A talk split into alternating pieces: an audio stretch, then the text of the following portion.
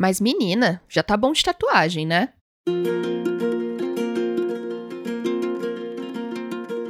Oi, eu sou a Jéssica Correia e você está ouvindo Entre um Chocolatinho e Outro, o podcast que é uma vertente da minha newsletter de mesmo nome que mora lá no Substack. Nessa primeira temporada, eu vou trazer conversas que misturam paixão, desejos, profissão, hobbies e como a gente pode ter uma melhor relação com tudo isso dentro da gente. Eu chamei pessoas que eu sou amiga e outras que eu gostaria muito de ver essa amizade acontecer, que eu espero que role depois que a gente desligar o microfone. Em dezembro, eu vou completar 11 anos, sim, minha gente, 11 anos da minha primeira tatuagem. Muita gente pode imaginar que minha relação com os desenhos na pele tenha nascido na infância. Aquela coisa de desde sempre querer fazer, mas comigo não foi assim. Eu nunca tinha me ligado muito no assunto. Eu não convivia com pessoas que carregavam esses amuletos no corpo.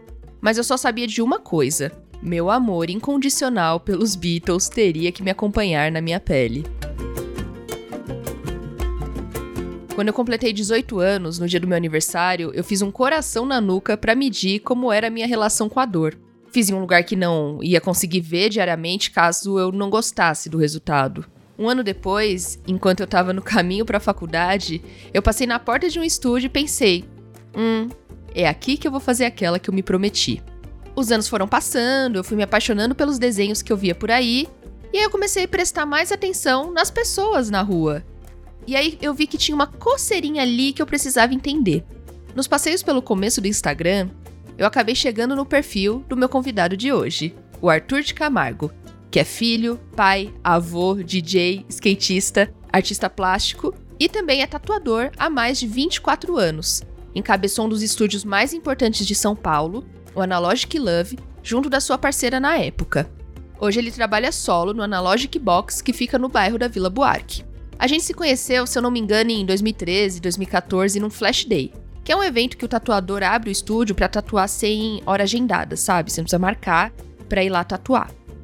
E eu fiz minha primeira tatuagem old school, que foi um coração com R2D2 de Star Wars dentro. Depois desse dia, a gente se tornou amigo e eu cliente fiel. Eu carrego muito da sua arte na minha pele, que é uma mistura de filmes favoritos, rosas e amuletos da sorte. O Arthur foi responsável pela minha paixão pela tatuagem. Eu carrego em mim, além dos desenhos, tudo o que ele me ensinou e o que vocês vão ouvir no episódio de hoje. E como sempre, comecei perguntando quem ele era.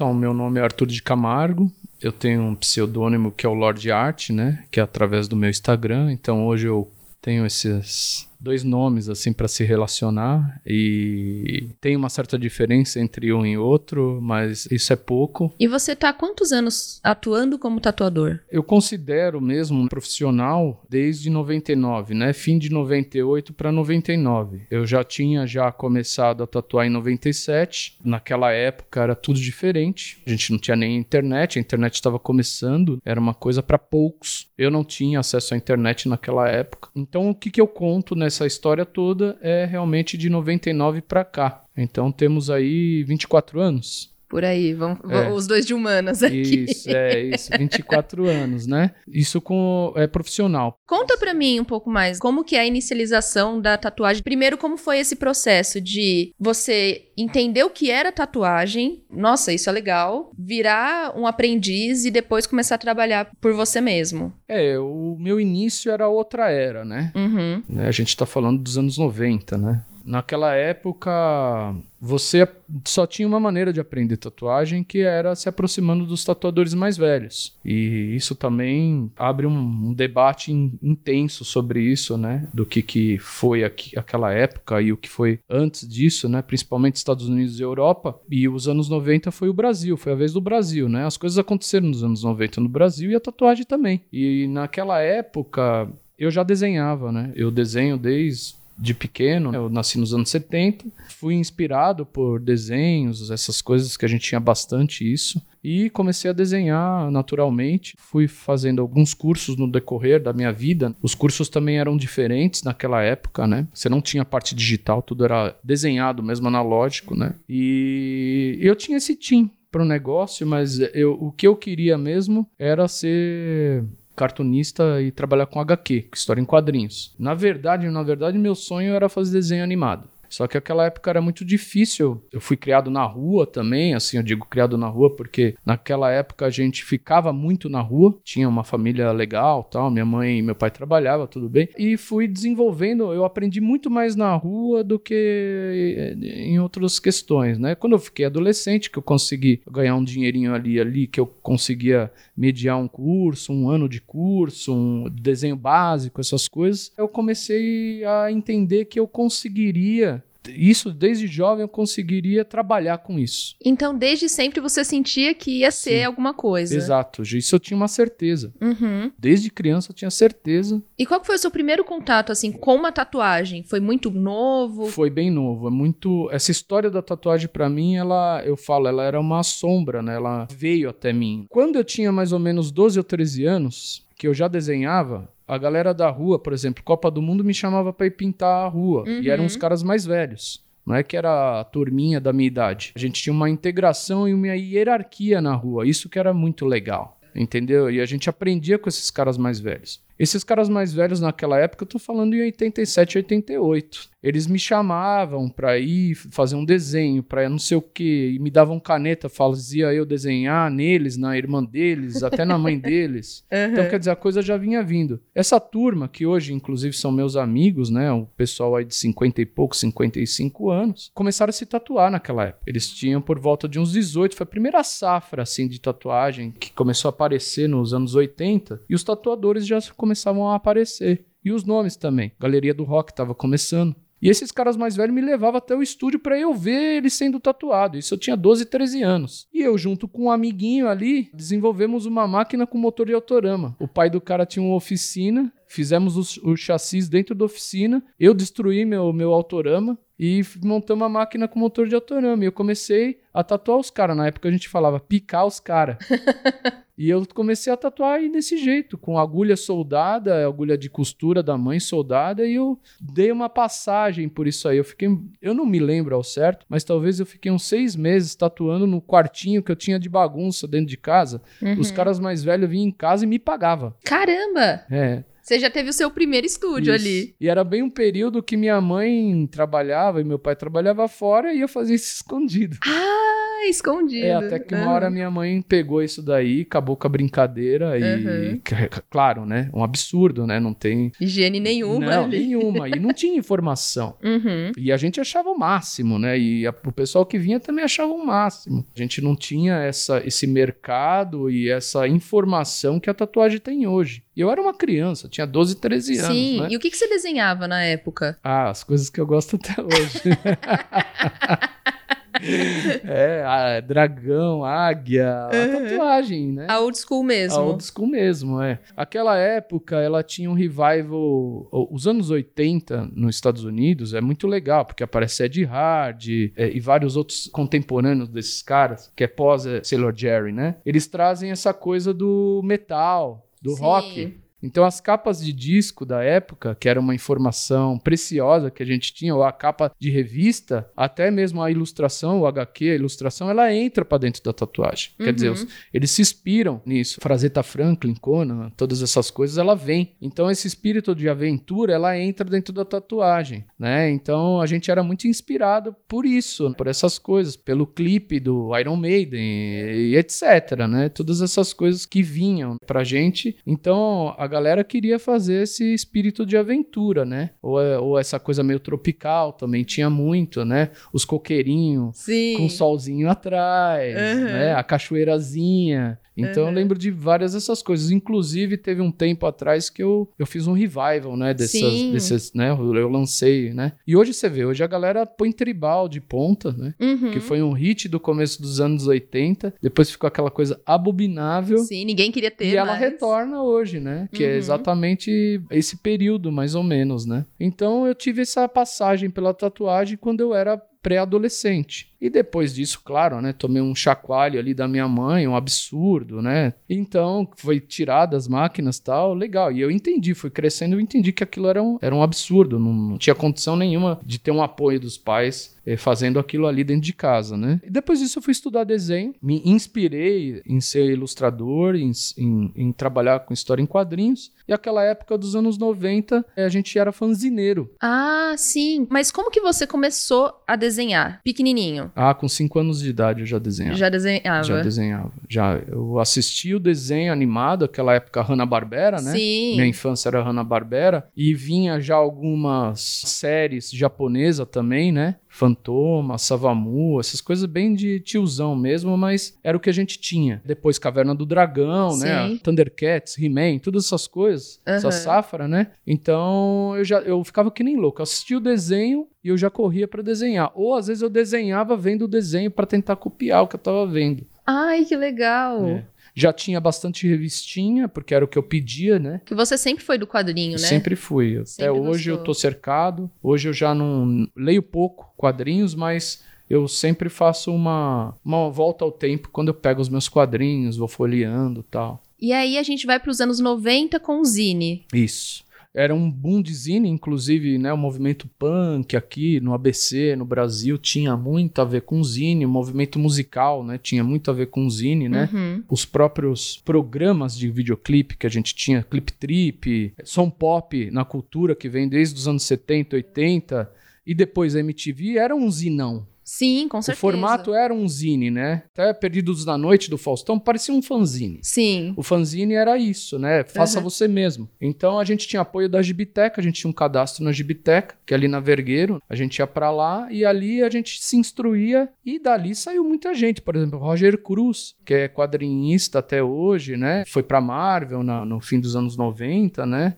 Acho que até no meio dos anos 90. E você tinha também a contrapartida onde você tinha a parte política, Angeli, Los, Los Três Amigos, Laerte, Glauco, que era o underground de SP, que eu também gostava muito, tem muita coisa disso daí. Aí você tinha uma contrapartida que estava já se iniciando desde o fim dos anos 90, europeu, Sandman, que era a Vertigo, e revista Heavy Metal, né? Que, Sim. Que, que isso também trazia novos artistas com, com uma nova roupagem. Certo? Pro HQ. E isso foi virando mercado. E aí tinha os latinos. Uhum. Você tinha gente aqui da América Latina, muito boa, muito argentino bom, Sim, a arte na Argentina é muito, muito forte, muito né? forte. Eu tive um professor de HQ argentino maravilhoso, inserido no mercado né, naquela época. Então, é, quer dizer, você, você começou a, a ter um sonho de uma hora você viver de quadrinhos. Então, você tinha essa possibilidade. E eu fui atrás disso. Só que realmente faltava muito. Isso eu olho para trás e eu vejo que faltava muito para poder ter um job, por exemplo, de uma Marvel ou de uma de uma sub-Marvel ou Aham. né, na-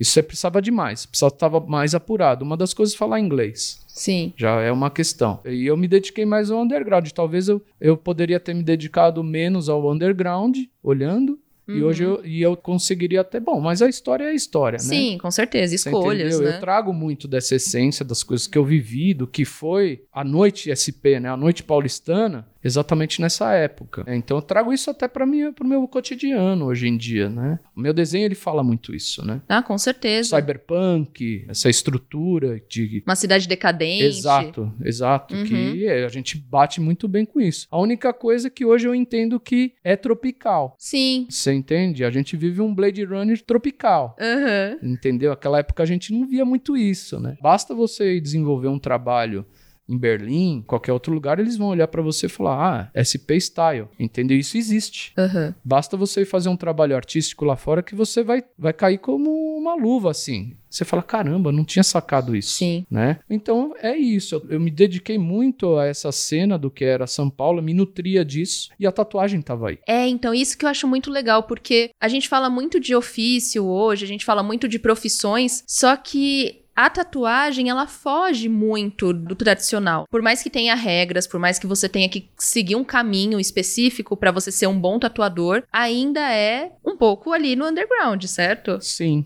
exatamente. E é perfeito isso que você está falando, porque hoje existe esse embate. Poderia até dizer que é um conflito, onde a tatuagem ela pode não ser mais tatuagem, ou ela já não é mais, pelo fato de perder essa essência do underground. E você achava a tatuagem no underground. Os donos de estúdio daquela época, eles eram tatuadores, você não tinha ninguém que punha dinheiro nisso. Era um próprio tatuador que fazia o seu próprio estúdio, né? A gente tem um, um início, né, de tatu shop aqui com o Marco Leone, que é o italiano, que fez a Tattoo. Ele que criou a Tatuyu, que tá aí até hoje. E ele é tatuador até hoje. É um senhorzão grisalho italiano. E era o dono da, primeira Tatu Shop aqui em São Paulo, ali nos Jardins. E a Tatu Shop sendo guiada, a tatuagem sendo guiada por tatuadores. Quem mandava na tatuagem, quem desenvolvia,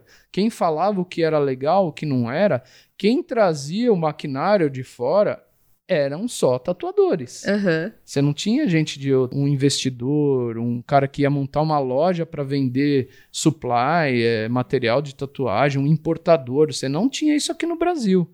Claro, né? Depois viram que isso daí ia virar um boom, ia virar um, supermercado. E aí depois a coisa foi andando para outro lado, entendeu? Não é criticando não, acho que tudo tem Mas que Mas é ver a evolução Tudo da tem coisa. que evoluir, é, eu não Uhum. sou, não sou crítico a isso não. Eu, apesar de eu defender uma bandeira ainda da coisa mais true, mais roots, né, mais original, eu acho que tem que ter de tudo mesmo. As coisas têm que, têm que evoluir, tem que andar. E mas alguém tem que defender o que é o que é o original, né, para não perder totalmente, né? Inclusive, você fez feiras e exposições da velha guarda da tatuagem. É, né? eu fiz, eu na verdade foi, acho que em 2017, se não me engano, 2016, eu tinha acabado de vir da Europa, fazer uma turnê lá, e eu tinha um estúdio que era o Analogic, né, que era meu e da Maria Fernanda, ali, bem ali no, no Jardins, e eu já tinha, eu já senti que as coisas estavam mudando muito, as coisas estavam indo para outro lado. E aí eu quis fazer uh, algo para valorizar os meus amigos mais velhos, que muitos deles ainda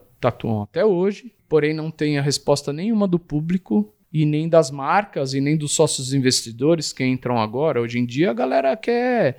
é, Neymar faz estúdio de tatuagem com o pessoal, esse MC Guimê. Só que esses caras, eles ficaram apagados. Você entendeu? E assim, tem alguns deles que mantêm uma técnica excepcional ainda. Sim. Você entendeu? E a nova safra de tatuadores nem sabe quem são eles. Então eu quis fazer uma festa para trazer e pôr eles ali no meio dos jardins ali, que era em frente à Galeria Ouro Fino, é um point, é um polo até hoje. Então eu trouxe eles do bem do underground mesmo e tentei pôr eles ali num lugar mais, como eu posso falar? Você quis celebrar. Mais- é, exato. Você quis isso, celebrar o trabalho deles, fazer uma isso. homenagem, Isso, foi de um falar. encontro, é. Isso. Esse cara existe, ele faz isso, Isso. ele tá aqui. Se você faz o que você faz hoje, Exato. você com certeza bebeu da fonte que esse cara um Exato. dia produziu, né? Exatamente. Exatamente. E Arthur, deixa eu fazer a pergunta. Você ainda se tatua hoje em dia? Não ne- necessariamente você em si, mas você ainda vai em profissionais se Vou. tatuar? Vou sim. Ah, eu guardei uns pedacinhos no meu corpo, né? Aham. Ainda tem uns pedaços aqui em branco que eu tenho algumas vontades, assim, né? A última tatu que eu fiz, inclusive, foi com meu irmão mais novo, que é tatuador já há 18 anos, né? O André. André de Camargo. Ele sim é uma, uma geração depois da minha. Se deu muito bem nessa questão da modernidade da tatuagem. Tá bombando aí. Tem um estúdio dele lá no Tatuapé e eu fiz. Veja só, fiz a primeira tatuagem com ele que faz mais ou menos uns três meses atrás. Fiz uma homenagem pro meu neto. Eu nunca tinha feito tatuagem de homenagem. Olha só! Nunca. Até acho isso uma bobeira, mas beleza. é meu neto, né? Sim, não Pô, vai deixar de ser seu é, neto. meu neto. Então eu acabei fazendo um, um leão, anos 80, né? Porque ele é leonino, com, em, em homenagem a ele. Ah, isso é muito É, e ele legal. vê, ele gosta. Ai, que bonitinho. É, ele gosta, aponta, passa a mão, assim. E era num espaço que tava guardadinho ali pra, Pra pra ter. E eu tenho alguns espaços, agora, esse ano talvez eu continue me tatuando, assim, algumas coisas. E outra, a gente começa a reformar as tatuagens antigas, né? Tem isso também, É, né? a gente começa a reformar. E é legal, que aí você vê aquela tatuagem antiga, velha, desgastada, Aham. fica nova e as pessoas notam. Ah, As pessoas notam, os clientes, os tatuadores, caramba, e essa, e essa tatuagem? É nova? Falam, Não, é velha que eu reformei. E como que você lida com o fato de estar tantos anos com alguns desenhos no seu corpo? Ah, eu gosto bastante. Como que elas, eu não digo envelhecem, mas como que elas passam por vários momentos da sua vida, por várias fases que você se torna pessoas diferentes e o desenho tá ali com você? Pois é, né? Tem isso daí é uma questão realmente de se pensar, né? Que a gente muda rápido, né? Muito. Hoje em dia, mais ainda, né? Uhum. So, o que você pensava há um tempo atrás, você começa a mudar. E que bom, né? É, que bom. E isso faz parte do, de você começar a buscar um pouco mais de sabedoria. A Sim. sabedoria tá aí. A flexibilidade, na sua opinião, né? Do, você não engessar. E a tatuagem, ela é uma certeza. Ela vai estar tá lá, se mudando ou não. Mas veja bem, eu tenho um outro ponto de vista, porque assim, eu eu vejo hoje eu tatuado, eu não consigo me imaginar sem. E eu não consigo me imaginar sem essas tatuagens que eu fiz. Não tô nem falando se é linda, se é Uhum. mais ou menos ou se é ruim. Eu tenho tatuagem de todo jeito no meu corpo, mas eu não consigo me imaginar sem elas. É estético mesmo. Eu Uhum. olho, eu me olho no espelho e eu gosto do que eu vejo eu, cara tatuado, um homem tatuado. Eu adoro. E eu você gosto. se reconhece, Com né? certeza, eu não me vejo sem as tatuagens. Tem tatuagem que teve uma modinha que eu tenho aqui, mas Uhum. legal, porque tudo bem, Marca um momento. marca um momento, exato. E eu, eu gosto, eu, eu sou acostumado com os desenhos que eu tenho no corpo. Eu tenho a sensação, e você já me tatuou muito, que parece que são marcas de nascença. Exatamente. Naquele momento que eu me tatuo, eu vou estar ali até o final da minha vida e eu vou marcar um momento que pode parecer bobo, mas lá na frente você vai falar: caramba, esse desenho combina muito, Muito, com o que eu tava sim. passando, Com né? certeza. A tatuagem ela tem essa questão de concluir teu corpo, né? E você faz parte disso, isso que é muito legal. A tatuagem, diferente de, um- de uma operação plástica, que eu também acho legal, tá tudo certo, ou uma alteração que você pode fazer, a tatuagem ela tem também uma outra coisinha legal ali. Ela tem uma coisa meio de xamânica, ela tem esse astral espiritual por trás, como se fossem uns amuletos Com certeza. em você, Uhum. sabe? E você se torna às vezes uma pessoa até mais forte por causa disso. Ela te, te- ela te dá uma couraça urbana que não tem nada igual. Ela te traz uma informação e uma atmosfera ao redor de você que serve para várias coisas. Uma, uma expressão corporal, outra, uma troca de informação com outra pessoa que é tatuada, ou quem não é tatuado que vem também. Sim. Você entendeu? Até no âmbito familiar, ela tem. Você entendeu? Às vezes tem a tia que não gosta, mas ela vira e fala: Ai, mas essa daí até que tá bonita. Sim. Então tem várias coisas que ficam ao redor, né? Que eu tô falando agora, por exemplo, meu netinho, que é- tem dois anos e meio. Ele vê, ele já sabe que é a tatuagem dele. Sim. Então você tem uma linguagem uma conexão. uma conexão e você também tem um momento da tatuagem que é uma coisa muito legal. Às vezes você, às vezes você tem até um BO ali, mas não faz mal porque passa o tempo e você fala meu aconteceu isso, entendeu? Então eu tô tirando isso do bem e do mal. Ah, não, é, É, perfeito. né? Essa Uhum. coisa da, da, da dualidade aí não, não combina. A gente tá falando de uma coisa maior, né? Uma atmosfera que circunda a partir do momento que você se torna e que você vai atrás de ser uma pessoa tatuada. É a coisa mágica da tatuagem, né? E como que você entende de ver o seu desenho passando a vida inteira com outra pessoa? É, pois é. então, isso daí é assim. é, o meu mestre, né, que me ensinou a tatuar, ele era muito.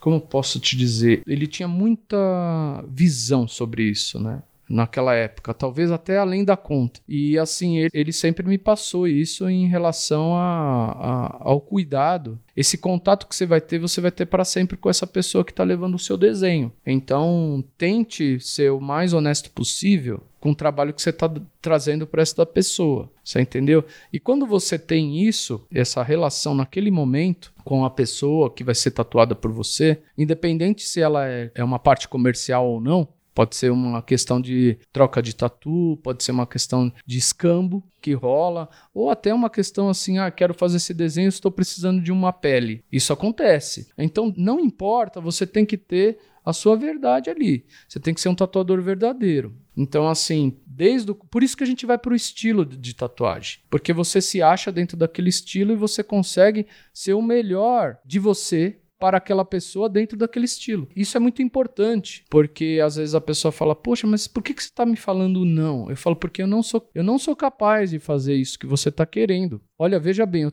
eu te faço uma outra arte aqui, ó, mais ou menos inspirada no que você quer. Isso eu te dou certeza, eu faço de olho fechado em você e você vai gostar para sempre, entendeu? Ou talvez você vai gostar por uns 15, 20 anos, que é Sim. mais ou menos a, a, data. A, média que a gente dá para as pessoas curtir, né? Eu te dou esse certificado que pelo menos 15, 20 anos você vai gostar dessa A garantia tatu. de 20 é, anos aí. Exato. que é o mínimo, né? Uhum. Entendeu? Então, assim, é, o ponto dessa pergunta que você fez é realmente você lidar com ser verdadeiro. E isso é o que eu ensino também para o pessoal que vem se aproximando da gente, que quer uma certa informação, que está penando no mercado aí, que está penando nessa construção de um, de um tatuador, que a pessoa quer ser um tatuador. Então a primeira coisa é você saber o que, o que, que você tem de forte, por onde você pode caminhar, você pode até desenvolver o seu estilo próprio, porém você tem que estudar algum desses que já estão aí.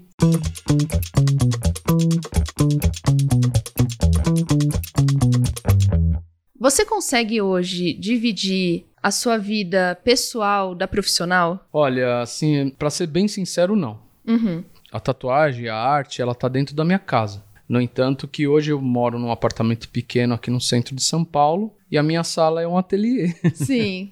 né, de desenho, de arte, uhum. né? A tatuagem eu não levo para casa. Desde o princípio eu não, não sou muito a favor disso, de você tatuar em casa, né? Pelo fato de higiene, tudo, asepsia, essas coisas, né? Em primeiro lugar, e outra atmosfera também, né?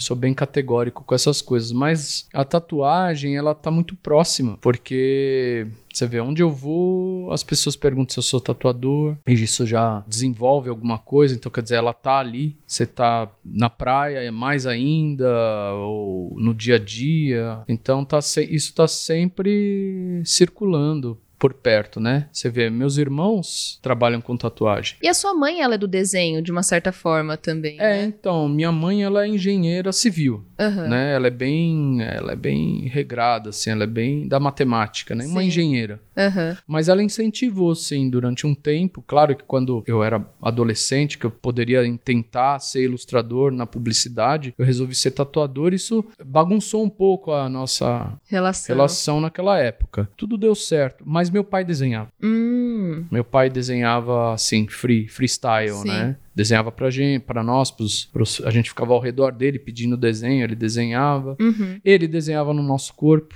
Ai, que legal. É, com caneta. Eu tenho essa lembrança é. também de criança desenhar no corpo. É. Isso. E eu acho que vem um pouco disso também, né? Vem, vem de ver meu pai desenhando, né? Uhum. Claro que logo ele, ele abandonou isso. A vida vai se tornando uma outra coisa, né? E ele abandonou. Então vem um pouco do incentivo da minha mãe mesmo e a minha mãe incentiva até hoje, ela gosta, hoje ela gosta de tudo isso, se envolve nos dramas. Uhum. E meu pai, a, meu pai foi no início mesmo que a gente via ele desenhando e os, os irmãos, né, eu sou mais velho, os meus irmãos foram vendo isso também e a gente foi levando isso adiante. Então, de repente, um, um, vai um pequeno, um pequeno estalo que veio do meu pai, a gente fez isso virar uma questão familiar e uma profissão dos três irmãos, né? Sim, com certeza. E assim, no, no, seu dia a dia, você já me disse que não consegue muito dividir o Arthur da tatuagem, tatuagem do Arthur, tá tudo misturado. Mas isso também é uma forma de você ser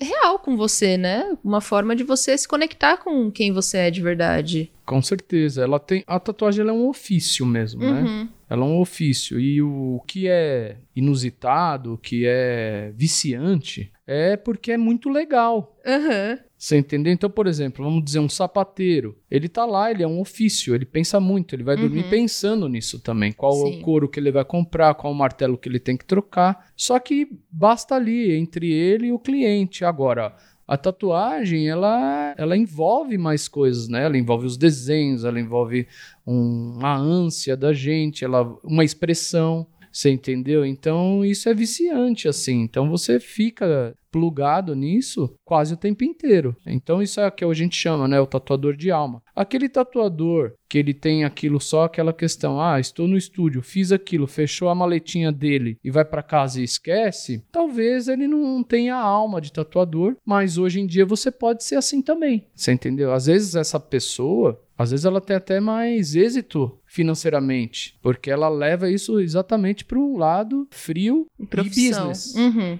Você entendeu? Então ela é quase um robô nisso daí, entende? Eu, né, pertenço a uma classe onde a gente pensa muito, fala muito, manda mensagem pro outro amigo, ou tá passeando no Instagram e de repente dá um clique e manda pro outro amigo. Uhum. Pô, você viu? Ou marca, pô, você viu? Então é o tempo inteiro assim. É você imerso no mundo de imagens, de desenho e de arte seja ela digital, seja ela analógica, seja ela street art na parede, não importa. Você está imerso a isso e tudo te inspira e tudo você, é, né, é respiração. Você inspira e expira. E é esse pulsar que tem o tatuador de alma, né? Sim, mas eu acho que a arte, no geral, é muito difícil. Quem trabalha com arte se dividir em dois. Exato. De fechar a porta de casa e esquecer do que faz. Eu acho que é impossível. É, não dá, né? Os grandes mestres da, da arte, eles viviam até um mundo paralelo, uhum. né? Você pega Michelangelo, Van Gogh e todos esses grandes mestres, Aleijadinho aqui no Brasil, e com certeza eles viviam no mundo paralelo que é o mundo da, da arte deles e você tem artistas, e eu conheço grandes tatuadores aqui do Brasil, que o cara ele não sabe nem dirigir. uhum. Só que ele pega para fazer um freehand no corpo de uma pessoa e depois tatuar que você fala, meu Deus, entendeu? Então ele já tá, ele vive já, ele já vive num mundo paralelo aí é, da gente aqui, Uhum. entendeu? A gente, nós, os, os meros mortais, a gente consegue pincelar, né, por um dedinho do pé nessa lagoa, mas eu quero deixar meu dedo do pé lá dentro. Quanto mais eu puder pôr, melhor ainda, né? Uhum. Porque é onde eu vou realmente buscar essa inspiração para poder desenvolver para as pessoas, né? Arthur, além de desenhar, o que mais que você faz na sua vida no seu tempo livre? Desenhar. Não, tô brincando.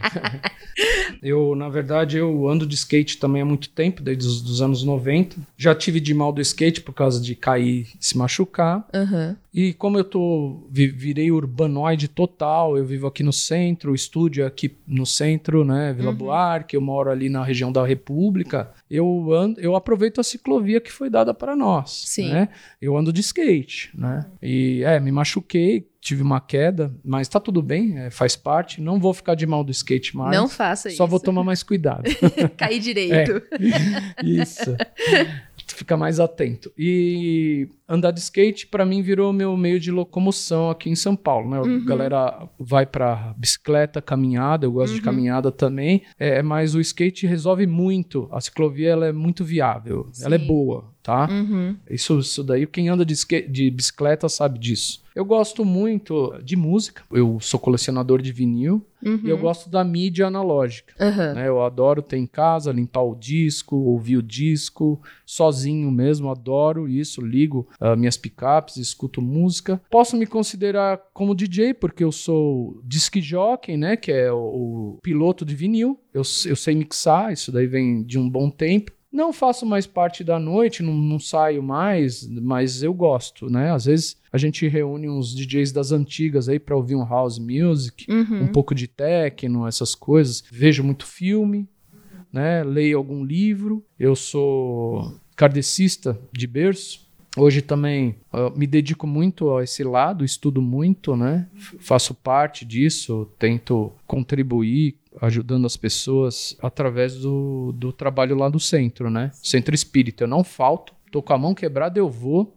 Eu não falto, eu gosto muito. Então são essas coisas que eu gosto. Curto bastante os filmes, né, as séries. é, não deixo de ver isso. Sou fanático por Star Wars. Inclusive, foi a minha primeira tatuagem É, com o então. Arthur. Foi com Foi um fazendo R2D2. flash de Star Wars, né? Foi. Quero te perguntar que é em relação à completude.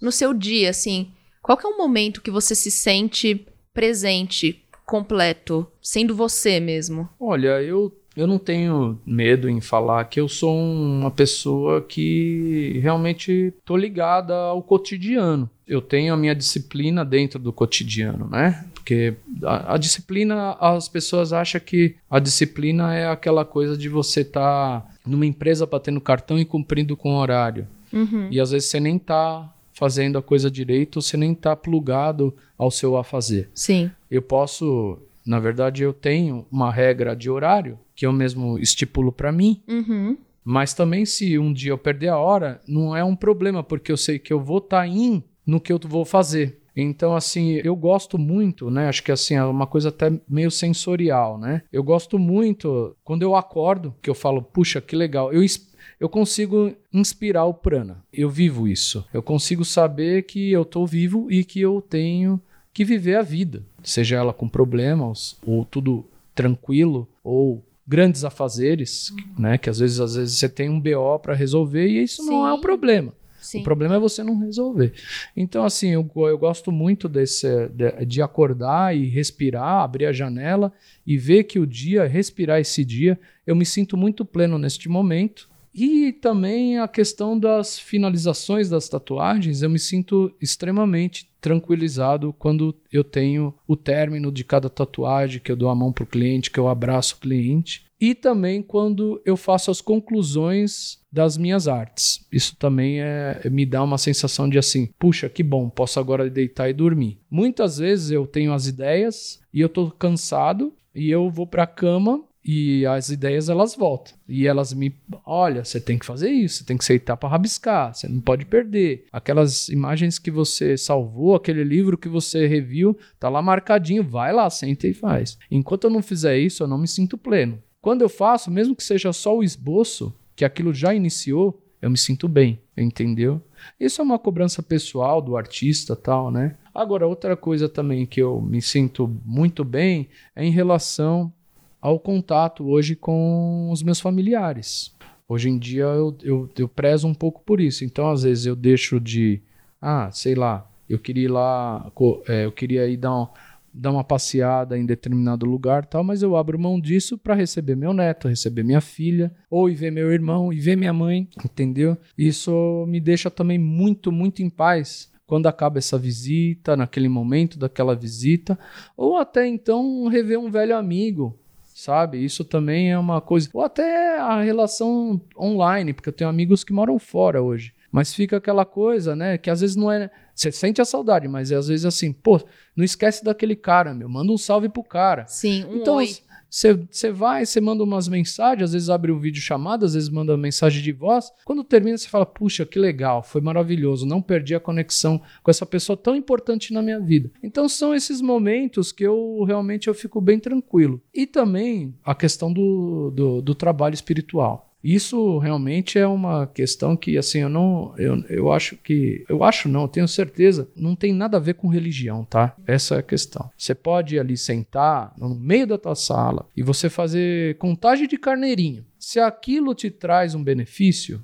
então ouça essa voz e vai contar carneirinho, né? Então, o importante é você ouvir teu, a tua essência, o seu espírito que está ali dentro. E isso me dá uma plenitude. Talvez essa parte espiritual que eu estou trazendo aqui para você, Gé, seria talvez a, o que mais me dá hoje plenitude. Mais do que minha arte. Ela não, é uma questão de posição, é uma questão de sentir. É diferente. E a gente está chegando no final e eu quero te fazer mais duas perguntas que eu acho que fecha muito bem o que a gente falou até aqui. Uma delas é: o que, que você vê hoje como seu maior desejo, que te move mesmo? Olha, uma coisa que me faz continuar e continuar com força, assim, né, com, com, com desejo, é a questão de desenvolver a minha criatividade. Ela está muito ligada a isso. Você entendeu? A partir do momento que eu sou podado da minha criatividade, o que está aqui sendo embolido, essa sopa que está aqui de ideias, e eu conseguir ir para o papel, né, usar minha criatividade, é realmente é, é a minha locomotiva. É uhum. isso, você entendeu? Agora, realmente te dizer qual, o que, que eu vou fazer com isso, eu não sei te dizer. Eu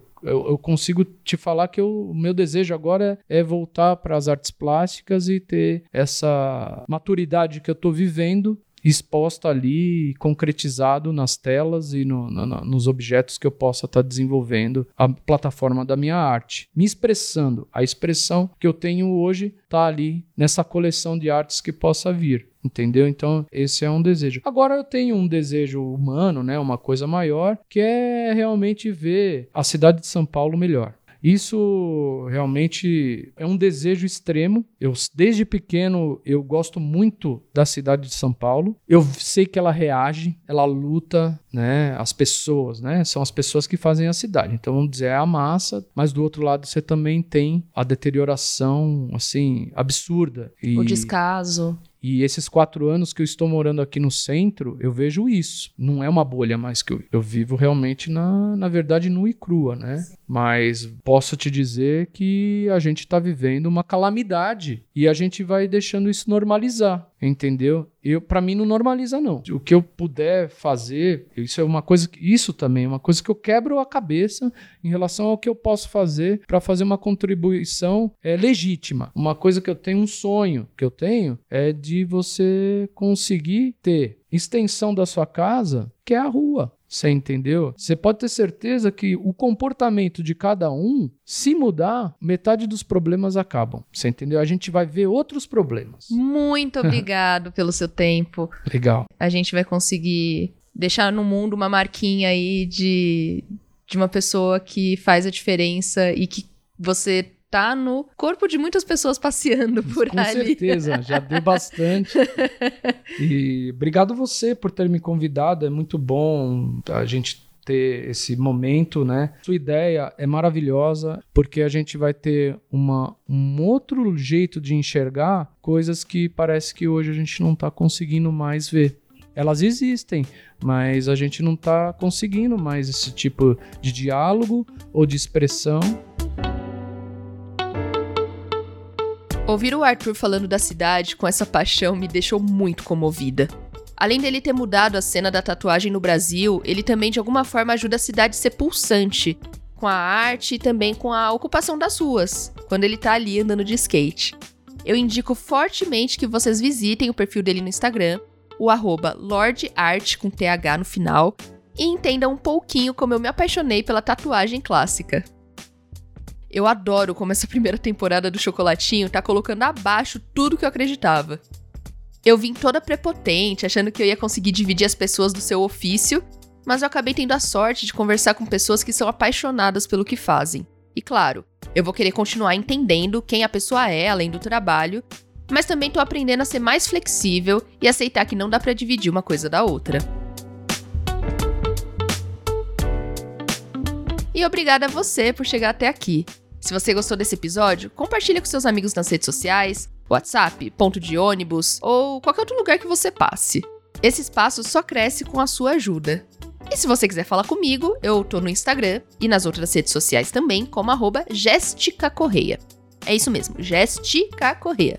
E toda segunda-feira sai cartinha nova lá no Substack, então se inscreve para ler as que já foram lançadas e as próximas que estão por vir. Eu vou ficando por aqui e te vejo daqui 15 dias. Um beijo e até lá!